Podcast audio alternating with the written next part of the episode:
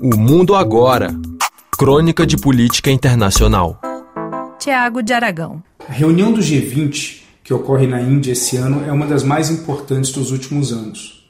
A importância não se dá somente pelo fato da China, há poucas semanas, durante a reunião dos BRICS, ter anunciado a expansão desse grupo.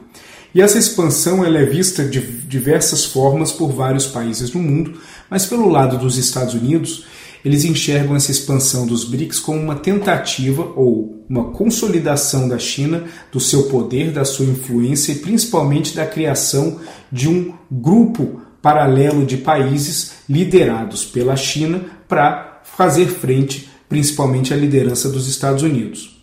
A reunião do G20, que não conta com a participação do Xi Jinping e do Vladimir Putin, e isso acaba sendo bastante emblemático, obviamente coloca bastante foco em cima do presidente americano Joe Biden. Ele aproveitou essa circunstância, a ausência do Xi Jinping e do Vladimir Putin. A ausência do Putin ela é mais do que compreendida, até porque ele não iria gostar de participar de um evento onde ele ia ser criticado de uma forma pesada e contínua. Mas o fato do Biden ter sido o líder global com maior representatividade, maior importância no encontro do G20, acabou colocando todos os holofotes em cima dele. E ele aproveitou isso, não só para deixar bem claro o posicionamento americano em relação à região do Indo-Pacífico, ressaltando o fortalecimento das relações com a Índia e também com outros países da região, assim como a criação do, da AUKUS e do Quad, que são duas alianças importantíssimas no âmbito naval com a Austrália, com a Índia, Japão, entre outros países. Isso faz com que os Estados Unidos eles coloquem um pé muito forte na região. Obviamente sabemos que as tensões com a China elas são é, o principal ponto que rege muito da política americana em relação a essa parte do mundo. E o epicentro não deixa de ser Taiwan. Mas mais importante do que isso, pelo menos no momento, é quem vai ter o apoio da Índia.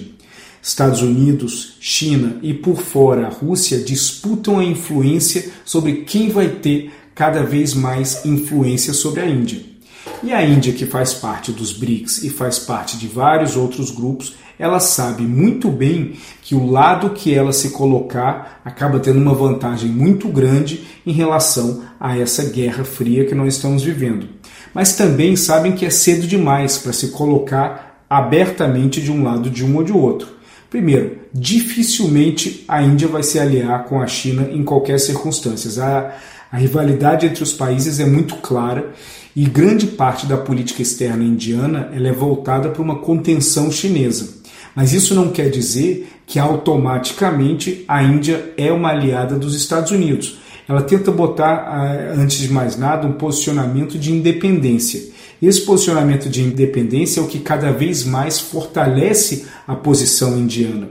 Então, o fato do G20 ter ocorrido na Índia faz com que o Biden ele aproveite essa situação para mandar uma mensagem ao próprio país que cedia o evento, ou seja, se coloque cada vez mais, mesmo que seja de uma forma bastante discreta, do lado dos Estados Unidos, porque esse é o caminho mais rápido para sua própria segurança regional e para sua liderança regional.